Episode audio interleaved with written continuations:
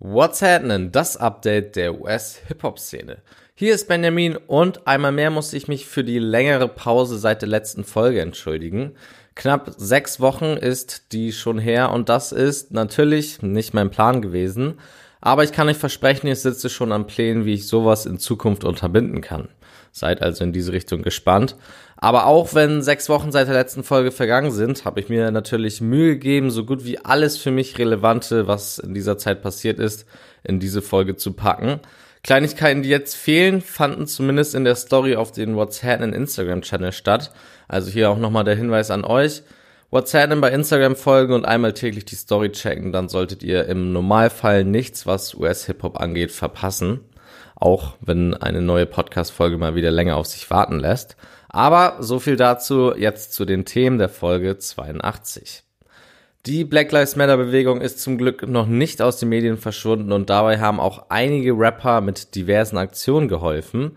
J. Cole droppte einen Song und wurde fast gecancelt und Kanye West meldete sich leider nicht nur mit neuer Musik zurück. Warum ich hier das Wort leider verwendet habe, erzähle ich euch jetzt. Also, what's happening?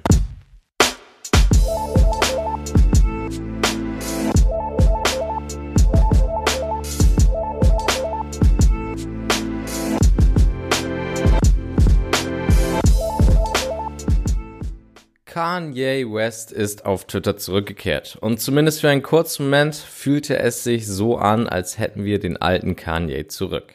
Bevor wir aber zu seinem Twitter-Comeback kommen, wollte ich noch erwähnen, dass er schon vorher für positive Schlagzeilen gesorgt hat, als die Meldung rauskam, dass Kanye zwei Millionen Dollar an Organisationen der Black Lives Matter Bewegung spendete und darüber hinaus auch noch der Tochter von George Floyd das College bezahlt. Logischerweise zollten viele Beobachter Kanye nach dieser Aktion Respekt. Vor allem aber, weil Kanye bei einem politischen Thema mal nichts Dummes sagte, sondern einfach Taten sprechen ließ. Kommen wir jetzt aber zu seinem Twitter-Comeback. Er selbst zelebrierte am 26.06. den West Day Ever. Wortspiel West Day Ever, Best Day Ever. Haha. An diesem Tag machte er einige Announcements, die jeden Fan von ihm glücklich gemacht haben sollten. Dabei ging es aber nicht nur um Musik, sondern auch um die ganzen anderen Bereiche, für die er sich mittlerweile interessiert. Modemäßig verkündete er zum Beispiel, dass er eine zehnjährige Partnerschaft mit der Marke Gap eingegangen ist, die ihn ermöglichen soll, sein Versprechen einzulösen, dass sich bald jeder die Yeezy-Klamotten leisten kann. Also mit Gap will er in die Massenproduktion gehen. Außerdem schließt sich mit dieser Partnerschaft ein Kreis, denn Kanye hat oft betont und auch darüber gerappt, dass er dort bei Gap früher mal gearbeitet hat. Einer der bekanntesten seiner Songs, in dem es um Gap geht, ist natürlich Spaceships von seinem ersten Album The College Dropout. Passenderweise releaste er am Tag nach diesem Gap-Announcement auch das offizielle Video zum Song Spaceship über 15 Jahre nach dessen offiziellen Release. Und das ist quasi Fanservice at its finest.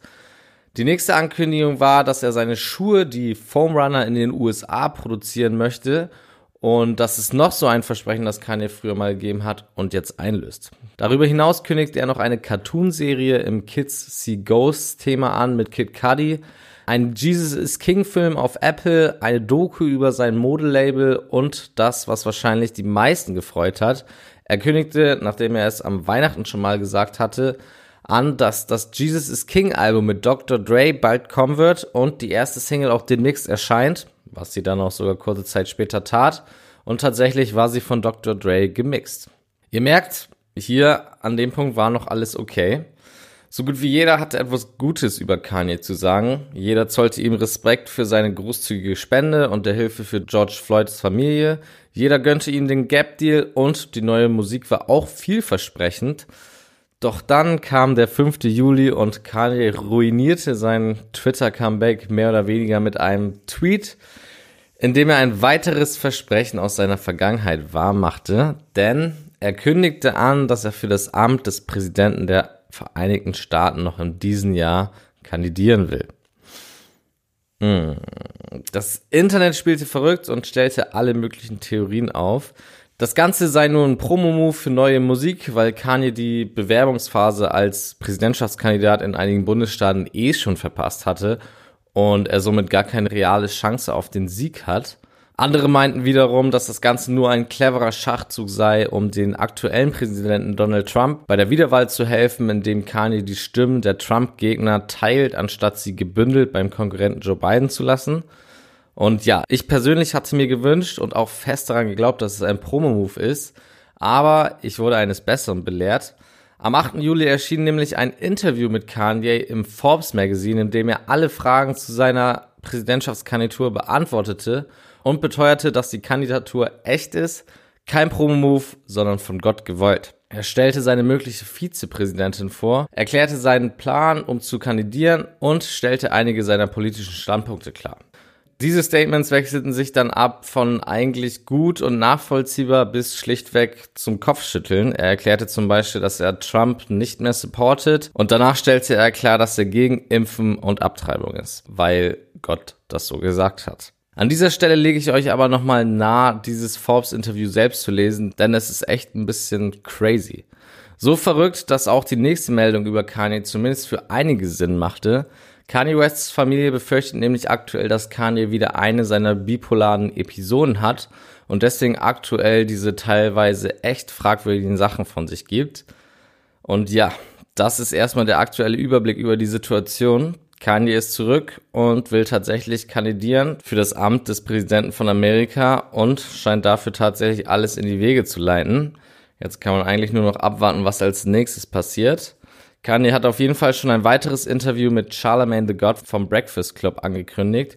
Und zwar wissen wir noch nicht, was da rauskommen wird, aber wenn es erscheint, bin ich mir sicher, wird es auch wieder einige verrückte Meldungen aus diesem Interview geben. Mit dem Beef zwischen J. Cole und No Name Mitte Juni hatten wir wohl eines der größten Missverständnisse im Rap-Game der letzten Zeit.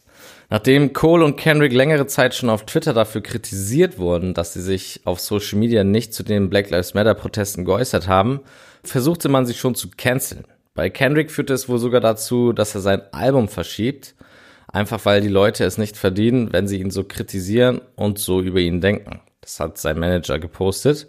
Aber das ist eine andere Geschichte. Twitter versuchte die beiden Rapper also zu canceln und vergisst dabei anscheinend, dass die beiden sowohl Cole als auch Kendrick noch nie große Social Media Fans waren, das noch nie so richtig benutzt haben. Beide schon ganze Alben solchen politischen Themen gewidmet haben und dass beide, statt auf Social Media zu posten, tatsächlich auf die Straße gegangen sind, um zu protestieren. Eine dieser Personen, die das Verhalten von Cole und Kendrick kritisch sah, war die Chicago-Rapperin No Name, die ihren Unmut auf Twitter äußerte und eben genau das kritisierte, dass die Rapper, die am meisten Musik verkaufen, nicht einen Tweet über Black Lives Matter und George Floyd in die weite Welt gesendet haben. Auf diesen Tweet reagierte Cole dann augenscheinlich in dem neuen Song Snow on the Bluff, der am 16.06. erschien und die Situation eskalieren ließ. Cole rappt hier nämlich darüber, dass er nicht genau weiß, wie er in der aktuellen Situation am besten helfen kann. Er legt seinen inneren Struggle also offen dar und um das zu untermalen, bezieht er sich dann wahrscheinlich auf No Name Street und rappt, dass er die Art und Weise, wie sie ihn kritisiert, nicht gut findet. Sie sollte ihn eher belehren als runtermachen. Und genau das ist der Part, auf dem sich viele fokussieren und für den Cole harsh kritisiert wurde. Dass er eine schwarze Frau so den Mund verbietet, ist ein No-Go und vor allem zur aktuellen Zeit, in dem vor allem schwarze Frauen nochmal extra benachteiligt werden. Schnell wurde Cole als frauenfeindlich bezeichnet und das nicht nur von Fans, sondern auch von anderen Rappern wie beispielsweise Chica, Earl Sweatshirt oder Chance the Rapper. Cole reagierte dann auch direkt am nächsten Tag via Twitter auf diese Kritik und meinte, dass er zu allem, was er in dem Song gesagt hat, steht. Er begründet es damit, dass er einfach nicht so gebildet ist in diesen politischen Themen und dementsprechend kein Leader wie beispielsweise eine No-Name ist, von der er sich halt wünscht, dass sie Leuten wie Cole diese Sachen halt beibringt. Zur Überraschung vieler hat dann kurze Zeit später auch No Name darauf mit einem eigenen Song geantwortet. Im Song 33 oder 33 kritisiert sie Cole dafür, dass er es für wichtiger hält, No Name zu antworten, obwohl die Welt wegen anderen Sachen in Flammen steht. Aber genau diesen Punkt kritisieren dann viele an ihrer Antwort, weil No Name ja auch mit dieser Antwort den Fokus auf den Streit zwischen Cole und ihr richtet und nicht auf die aktuellen wichtigen Themen. Vor allem aber hat sie mit ihrem Tweet, in dem sie Cole und Kendrick für ihr Schwein kritisiert hat, ja erst alles losgetreten. Und deswegen kam auch kurz nach der Veröffentlichung von Song 33 der Rückzieher.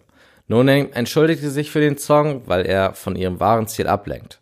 Statt gemeinsam stark zu sein, trennt er die Community und genau das wollte sie nicht erreichen. Rückblickend betrachtet also einige Tage Wirbel um letztendlich nichts. Und wie gesagt, ich glaube, das war nur ein großes Missverständnis und beide hatten gute Absichten, nur eine etwas unterschiedliche Herangehensweise. Abschließend hat die ganze Sache aber wohl, wie No Name ja auch mehr oder weniger selbst gesagt hat, eher von dem gemeinsamen Ziel abgelenkt, weil sie sich halt auf den Beef zwischen den beiden Rappern konzentriert hat, anstatt der Community wirklich zu helfen. Ein Thema, das glücklicherweise nicht ganz so schnell wieder aus den Medien verschwunden ist und vor allem auch nicht aus den Köpfen der Rapper, ist die aktuell leider schon deutlich weniger stattfindende Black Lives Matter Bewegung. Trotzdem möchte ich an dieser Stelle nochmal auf einige Aktionen aus dem Hip-Hop hinweisen, die dafür gesorgt haben, dass das Thema weiterhin in den Medien stattfindet. Zuerst haben sich viele Rapper natürlich nochmal musikalisch zu dem Thema geäußert und ihre eigenen Protestsongs gedroppt. Meek Mill, YG, Denzel Curry, T Grizzly, Ty Dolla Sign und Lil B sind jetzt nur einige Beispiele, aber es gab noch weitaus mehr. Lil Baby hat zum Beispiel einen echt niceen Song gedroppt, auf den gehe ich später noch ein. Und auch The Baby hat einen Remix zu seinem Nummer 1 Hit Rockstar veröffentlicht, der einen neuen Verse hat, der Black Lives Matter thematisiert. Aber bei Songs zu der Thematik hört es natürlich nicht auf. Neben seinem Remix hat The Baby beispielsweise auch eine Diskussionsrunde zu dem Thema in seiner Heimatstadt veranstaltet. Young Lean hat verkündet, dass er den ganzen Profit aus seinen Streams und Merchandise an Black Lives Matter Organisationen spendet. YG und DJ Mustard haben Nahrungsmittel im Wert von 100.000 Dollar an Bedürftige gespendet und viele Rapper gingen natürlich auf die Straße. Das prominenteste Beispiel da war wohl der eben bereits erwähnte Kanye West. Eine andere coole Aktion. Offset von den Migos verkündete, dass er das erste Mal in seinem Leben wählen war und machte deutlich, dass viele junge Leute, die aus ähnlichen Verhältnissen wie er kommen, dasselbe machen sollten, wenn sie sich nach Veränderungen sehnen. Übrigens auch etwas, was Kanye West unterstützte, der gleich ein Video postet, in dem er erklärt, wie man sich zum Voten anmeldet. Jay-Z half auf seine Weise, indem er mit seinem Rechtsanwaltsteam dabei half, Black Lives Matter Protestanten, die verhaftet wurden, zu befreien. Und Ice Cube bot sogar Supermärkten an, die gelootet wurden, also ausgeraubt. Dem bot Ice Cube an, den Schaden zu übernehmen, wenn sie keinen der Looter anzeigen würden. Ihr merkt, viele Rapper halfen also, wo sie konnten und sicherlich gab es noch deutlich mehr Aktionen, die ich jetzt nicht aufgezählt habe oder die abseits von den Medien stattfanden. Aber das ist auch richtig und wichtig so, denn nur wenn jeder seinen eigenen Teil dazu beiträgt, können wir Veränderungen herbeiführen. Und das passt zu meinem letzten Punkt, denn auch in der Musikindustrie wird es durch die Black Lives Matter Proteste Veränderung geben. Und die erste sichtbare Veränderung ist, dass das Wort Urban aus der Musikindustrie verschwindet. Tyler the Creator hat es Anfang des Jahres schon mal kritisiert gehabt, dass das Wort quasi nur eine politisch korrekte Form des N-Wortes ist denn egal, was für Musik ein Schwarzer macht, es wird als Urban bezeichnet. Er nannte sein eigenes Album Igor da als Beispiel. Igor ist vom Genre her ganz eindeutig Pop, weil Tyler the Creator aber schwarz ist, wurde es in die Urban-Kategorie geschmissen. Und damit soll jetzt Schluss sein, denn sowohl das Label Republic, welches zu einem der größten Player im Game Universal Music gehört, und auch die Grammys selbst haben das Wort jetzt aus ihrem Katalog gestrichen. Natürlich ist es ein bisschen scheinheilig, das jetzt im Kosmos der Protest zu machen, aber besser spät als nie. Wichtig ist jetzt nur, dass der Rest der Industrie nachzieht und es auch zu wahren Veränderungen kommt. Nur das Wort zu streichen reicht natürlich nicht. Der strukturelle Rassismus muss auch tatsächlich aus der Industrie verschwinden, beispielsweise bei der Bezahlung vom Personal, dem Personal an sich selber, welche Leute sind da angestellt oder auch bei Dealstrukturen mit anderen Künstlern. Einfach in allen Bereichen muss es fairer zugehen. Und ja, ich bin gespannt, ob das wirklich so passiert. Wünschen würden wir uns das alle, denke ich, auf jeden Fall. Und natürlich komme ich nach dieser langen Pause seit der letzten Folge nicht um 6 9 herum, der wieder alles versucht hat, um in die Schlagzeilen zu gelangen. Vor allem wieder mit dem Trollen von anderen Rappern. Ein kurzer Überblick über seine Opfer. Er hat sowohl mit Blueface als auch Blockboy JB kurz auf Social Media gebieft, weil er sie jeweils als One-Hit-Wonder bezeichnete. Und über Gunner hat er sich lustig gemacht, weil auf Gunner angeblich in seiner eigenen Hood geschossen wurde. Den größten Schreit hatte er aber wohl mit Meek Mill, da er sich über die schlechte Chartplatzierung von dessen neuen Song lustig gemacht hat. Aber auch musikalisch machte 6 9 von sich reden, denn seine erste Kollabo mit einem anderen Künstler, seitdem er gesnitcht hat, ist da. Er veröffentlichte einen Song mit Nicki Minaj, die dafür aber viel Kritik einheimste, von der Community und von anderen Rappern. Wie kann sie mit einer Snitch kooperieren, wenn ihr Ehemann offen Teil einer Gang ist und den Regeln der Straße befolgt? YG beispielsweise kündigte Nicki deswegen die Business-Beziehung und sagte, dass er nie wieder mit ihr einen Song machen würde.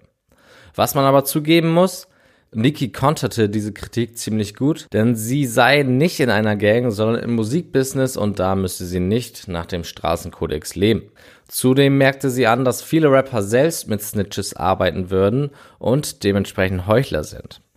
Die Beispiele für diese Rapper gab dann wiederum 6 9 der den Fakt herausstellte, dass sowohl Jay-Z als auch Meek Mill eng mit Snitches kooperieren. In der Geschäftsführung von Rock Nation sitzt nämlich eine Frau, von der bekannt ist, dass sie mal einen Deal mit der Polizei angegangen ist. Interessante Geschichte auf jeden Fall. Aber um bei 6 9 zu bleiben, auch ein weiterer Kollabo-Partner ist mit Aiken schon bekannt und das zeigt, es gibt Rapper, die weiter mit 6 9 arbeiten werden. Aus finanzieller Sicht kann man ihnen das auch nicht schlecht reden. Aber ja, der 6 9 Nicki Song schlug auch noch weitere große Wellen, denn er landete tatsächlich auf Platz 1 der Charts. 6 9 und Nicki taten dafür alles und wendeten wirklich jeden Trick an, den es gibt, um auf der 1 zu landen und am Ende zahlte es sich tatsächlich aus.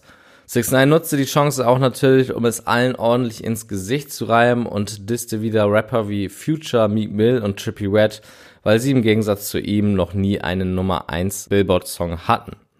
Übrigens wieder ein Beispiel dafür, dass das Chartsystem überarbeitet werden muss. Die Charts repräsentieren heutzutage einfach nicht mehr die Qualität von Musik, sondern einfach nur die Marketingfähigkeit der Rapper oder der Labels dahinter. Aber das mal nur so am Rande. Die News, dass 6 9 in der nächsten Woche von Platz 1 auf Platz 34 der Charts droppte und damit den größten Drop in der Geschichte der Charts verzeichnete, machte das schon mehr Hoffnung. Das zeigt nämlich einfach, dass seine Musik nur ein Event ist und qualitativ nicht so gut, dass es eine große Menge an Menschen gibt, die das rauf und runter hören. Das ist übrigens auch allgemein mein Gefühl zu 6 9 Die Leute interessieren sich schon immer weniger für ihn und er findet immer weniger statt. Vielleicht ist das auch ein Grund dafür, dass er jetzt zeitgleich sein angekündigtes spanisches Album vorbereitet. Sein letztes Single war nämlich schon komplett auf Spanisch was man aber auch wieder aus Business-Sicht nicht kritisieren kann. Denn mit dem riesigen spanischen Markt noch einen zweiten großen Musikmarkt nach diesem englischen Sprachigen zu bedienen, ist alles andere als dumm. Aber vielleicht war es eh von Anfang an geplant, dass der die beiden Alben gleichzeitig arbeitet. Und vielleicht ist er auch nur so ruhig, weil er nur darauf wartet, dass seine Zeit auf Hausarrest vorbei ist und er sich wieder wie früher bewegen kann. Denn tatsächlich ist sein Hausarrest am 1. August vorbei und 6 9 hat schon angedeutet, dass er sich genauso wie früher verhalten wird, wenn er wieder auf freiem Fuß ist. Er meinte auch direkt, dass dann niemand mehr sicher sei, also nobody is safe. Aber ich hoffe, er vergisst dabei nicht, dass sein Anwalt schon in der Öffentlichkeit gesagt hat, dass auch 6 9 selbst nicht die sicherste Person sein wird, mit den ganzen Feinden, die er sich gemacht hat in der letzten Zeit. Also kann man echt gespannt sein, wie das alles ausgehen wird. Knapp sechs Wochen sind seit der letzten Folge von What's Happening vergangen und dementsprechend wurden auch einige interessante Projekte released und angekündigt. Hier will ich jetzt kurz die Alben erwähnen, die mir in dieser Zeit besonders gefallen haben und wie immer auch darauf eingehen, was uns welche Rapper denn für die Zukunft versprochen haben. An dieser Stelle auch nochmal der Hinweis, dass ich jeden Freitag auf dem What's Happening Instagram-Kanal alle relevanten Releases des Tages im Feed und in der Story poste. Falls ihr also eine kleine Übersicht der Releases der letzten Wochen braucht, schaut da vorbei. Und natürlich auch so jeden Freitag, damit ihr kein neues Release verpasst. Jetzt zu den Projekten, die mir in den letzten Wochen sehr gut gefallen haben. Ende Mai droppte Tusi, die Deluxe-Version seines Albums Platinum Hearts und ich war überrascht, denn Tusi hatte ich vorher noch gar nicht auf dem Schirm. Der YouTube-Algorithmus hat mir die Songs Truth Be Told und Clubhouse in den Feed gespült und ich war direkt on board. Tusi Mixed Rap und Gesang, ähnlich wie zum Beispiel Polo G. Und mit 19 Jahren hat auch er noch eine ganze Menge Potenzial auszuschöpfen. Gönnt euch also die Deluxe-Version Platinum Hearts von ihm. Am 5. Juni hat mit Sleepy Hollow ein weiterer Newcomer aus der Brooklyn Drill-Szene gedroppt. Sein Album Sleepy for President hat meinen Musikgeschmack genau getroffen und zeigt, dass Drillmusik nicht immer nur auf die Fresse Rap sein muss, sondern auch etwas melodischer sein kann. Sleepys 2019er Projekt Don't Sleep fand ich auch schon sehr nice, aber das neue ist jetzt nochmal eine Steigerung. Der Song Deep End Freestyle könnte auch der Song sein, der Sleepy weitere Türen öffnet. Anfangs war ich ein bisschen skeptisch ihm gegenüber, aber mit der EP I'm Gone hat mich Ian Dior von seinem musikalischen Talent überzeugt. Ian verbindet hier gekonnt Rap, Gesang und Punk-Einflüsse zu einem sehr interessanten, aber catchigen Mix. Hört sich jetzt komisch an, aber bei mir landete gleich der Großteil der neuen Songs auf meinen Playlisten. Das nächste Album, was ich richtig gut fand, wurde leider geleakt und erschien deswegen ohne wirkliche Promo an einem Samstag. Die Rede ist von dem Album City on Lock der City Girls. Ein Leak ist sowieso schon ärgerlich genug, aber noch bitterer ist, dass das Album richtig stark ist und durch die fehlende Promophase einfach nicht genug Aufmerksamkeit bekommen konnte. JT und Young Miami, die zusammen das Duo City Girls bilden, versuchen aber jetzt im Nachhinein noch ordentlich Werbung zu machen. Teil des Rollouts ist unter anderem eine fünfteilige YouTube-Doku, die wirklich empfehlenswert ist, denn beide Rapperinnen mussten in den letzten Monaten gleich mehrere Rückschläge einstecken. JT musste für über ein Jahr ins Gefängnis und Miami musste die Girls alleine representen in dieser Zeit, bis sie dann selbst schwanger wurde. Nach der Geburt ihres Kindes und der Freilassung von JT starb dann auch noch der Mann von Miamis anderen Kind. Und ja, Ihr merkt, in der Doku werden krasse Sachen thematisiert. Gönnt euch also. Aber nicht nur die Doku, sondern auch das Album solltet ihr euch gönnen, denn auch das ist wirklich sehr gut. Die Energie, die die beiden auf die Songs bringen, hat mich hier richtig überzeugt und einigen Tracks traue ich auch zu, ähnlich starke Hymnen zu werden, wie ihr Hit Act Up, der selbst hierzulande den Festival Sommer 2019 bestimmt hat. Mit Bankroll Hayden hat mich ein weiterer Newcomer mit einem Album überzeugt. Ähnlich wie Ian Dior versteht auch Bankroll catchige Hooks mit Rap und Gesang zu vereinen. Sein Debütalbum Pain is Temporary bietet da gleich mehrere Beispiele. Auch inhaltlich hat Bankroll starke Momente, auch weil er eine krasse Geschichte hat. Er ist Scheidungskind, wurde als Kind geschlagen und lebt seitdem er 16 ist alleine. Dazu kommt noch, dass er nach einem Autounfall knapp eine Woche im Koma lag. Er hat also viel harten Stuff zu erzählen und genau diese Themen, die starken Features von unter anderem Little Baby und Polo G und die kompakte Tracklist tun dann ihr Übriges, um das Projekt zu einem echt richtig guten zu machen. Und das letzte Album, das ich hier noch hervorheben möchte, ist das erste posthume Album von Pop Smoke, Shoot for the Stars, Aim for the Moon, das auch gleichzeitig Pop Smokes Debütalbum ist, schräg schräg gewesen wäre.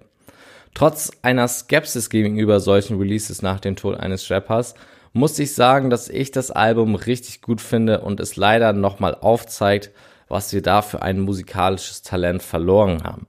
Soundmäßig zeigt Pop hier nämlich, dass er nicht nur auf Drillbeats gut klingt, sondern auch auf melodischeren Tracks, was zeigt, dass er durchaus Potenzial hatte, eine große Menge an Leuten zu erreichen. Sehr traurig. Auch ein wenig traurig ist, dass das Release des Albums nicht ganz reibungslos ablief.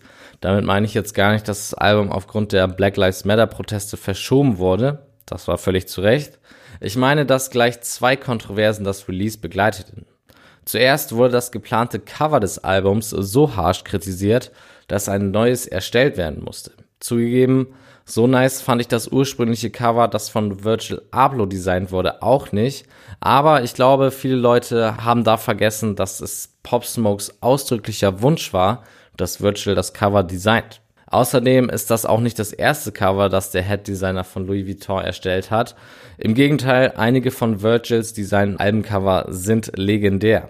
paar Beispiele. Ace Rockies Long Live Ace hat er gemacht, Lil Uzi Vert's Love is Rage 2 und diverse Kanye West Cover, wie zum Beispiel das von Watch the Throne, Yeezus oder My Beautiful Dark Twisted Fantasy. Hat alle Virtual gemacht. Deswegen war dieser Hate für mich auch ein bisschen unverständlich. Vor allem aber halt auch, weil es Pop Smokes Wunsch war, dass Virtual sein Albumcover designt. Aber naja, auch der zweite Beef ist in Angesicht des Release eines Albums eines verstorbenen Rappers eher unnötig. Ein Song mit Young Thug, Gunna und Pusha T sollte auf dem Album erscheinen, tat es dann aber nicht, angeblich wegen eines technischen Defekts. Dafür sollte der Song dann auf der Deluxe nachgereicht werden. Irgendwie erreichte dann aber Pusha T's Part schon vorab das Internet und schnell wurde deutlich, dass Pusha hier ein weiteres Mal gegen Drake schießt. Was wiederum Thug verärgerte, weil er und Gunner kein Problem mit Drake haben und dementsprechend nicht auf einem Diss-Track gegen ihn sein wollen. Diesen Frust äußerte Thugger online und Pusha ließ sich nicht zweimal bitten und feuerte direkt zurück und die beiden lieferten sich einen kleinen Social Media Beef. Pusher wurde insgesamt natürlich völlig zu Recht kritisiert, die Bühne eines Songs eines verstorbenen Rappers zu nutzen, um einen anderen Rapper zu dissen. Wenn man darüber nachdenkt, ist das nämlich schon ein wenig geschmacklos. Vor allem, weil es einfach von dem Tod des Rappers ablenkt und in einem Moment von Trauer eher Hass schürt. Und das sah Pusher dann auch selbst ein und bat deswegen darum, dass sein Verse vom Song gecuttet wird. Ob das jetzt passiert ist, weiß man noch nicht. Wir müssen jetzt erstmal schauen, was letztendlich mit dem Song passiert. Aber Pop Smokes Vermächtnis wäre sicher auch ohne dieses ganze Drama ausgekommen. So, blicken wir jetzt in die Zukunft und schauen, welche Rapper uns denn für die nächsten Wochen Projekte angekündigt haben. Diesen Freitag, den 17.07., gibt es ein Album, auf das ich mich persönlich sehr freue. Kyle kehrt nach zwei Jahren mit dem Album See You When I'm Famous zurück. Es wird der Nachfolger seines vielgelobten Debütalbums Light of Mine und ich bin sehr gespannt, ob das neue Album ein ähnliches Niveau erreichen kann. Dann haben wir zwei Ankündigungen für den 31.07. Zuerst Dominic Fike, der an dem Tag mit What Could Possibly Go Wrong sein Debütalbum droppen will. Und genau dasselbe Vorhaben hat auch die Viermann-Gruppierung Shoreline Mafia.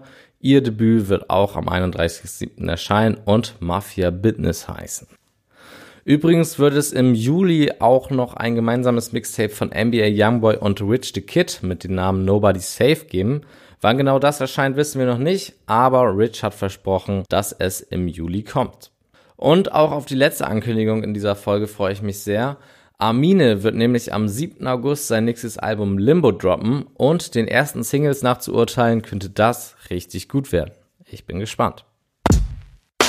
Newsflash. Leider müssen wir den Newsflash wieder mal mit einer traurigen Nachricht beginnen. Am 12. Juli wurde der Rapper Marlow im Alter von 27 Jahren erschossen. Marlow war seit 2017 Teil des Labels Quality Control, bei dem beispielsweise auch die Migos, Lil Baby, mit dem Marlow sehr eng befreundet war, die City Girls und Lil Yachty unter Vertrag sind. Dementsprechend war Marlow auch sehr gut in der Atlanta Musikszene vernetzt Musikalisch hatte er zwar noch nicht den ganz großen Wurf geschafft, aber den Respekt seiner Kollegen hatte er schon inne, wie man an den ganzen trauenden Rappern auf Social Media danach sehen konnte. Festzuhalten bleibt, dass traurigerweise wieder ein junger Mensch mit einer vielversprechenden Zukunft der Waffengewalt zum Opfer gefallen ist. Ruhe in Frieden, Marlo.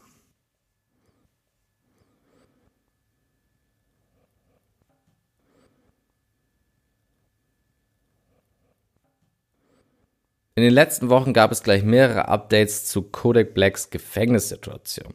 Zuerst wurde eine Anklage wegen Waffenbesitzes fallen gelassen, aber das war gar nicht so einfach, denn Kodak einigte sich auf einen Deal. Die Klage wird nur fallen gelassen, wenn sich Kodak in eine Drogenbehandlung begibt. Sicherlich die richtige Entscheidung von Kodak und mit zu dem Deal gehörte auch, dass Kodak in ein anderes Gefängnis kommt was auch sehr wichtig ist, denn wer die letzten Folgen gehört hat, der weiß, dass Kodak einige Probleme in seinem alten Hochsicherheitsgefängnis hatte.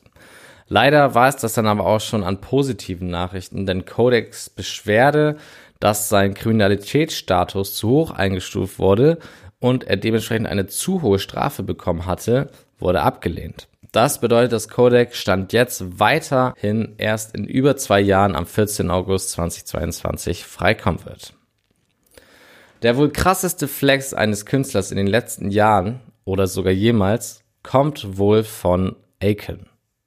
Der hat nämlich jetzt einen 6 Milliarden Dollar Deal abgeschlossen, mit dem er tatsächlich seine eigene Stadt im Senegal bauen wird. Aiken City soll bis zum Jahr 2030 fertiggestellt werden und eine Stadt der Zukunft sein, was den Energieverbrauch und den Umweltschutz angeht. Außerdem wird die Stadt komplett auf Kryptowährung bestehen der Name der Währung natürlich in Anlehnung an den Schöpfer der Stadt Aiken. Die Währung heißt A-Coin. Während andere Rapper also mit Uhren und Schmuck, der regelmäßig dann auch noch fake ist, posen, hat Aiken bald einfach mal eine ganze Stadt zum Angeben. Das ist auf jeden Fall anderer Flex.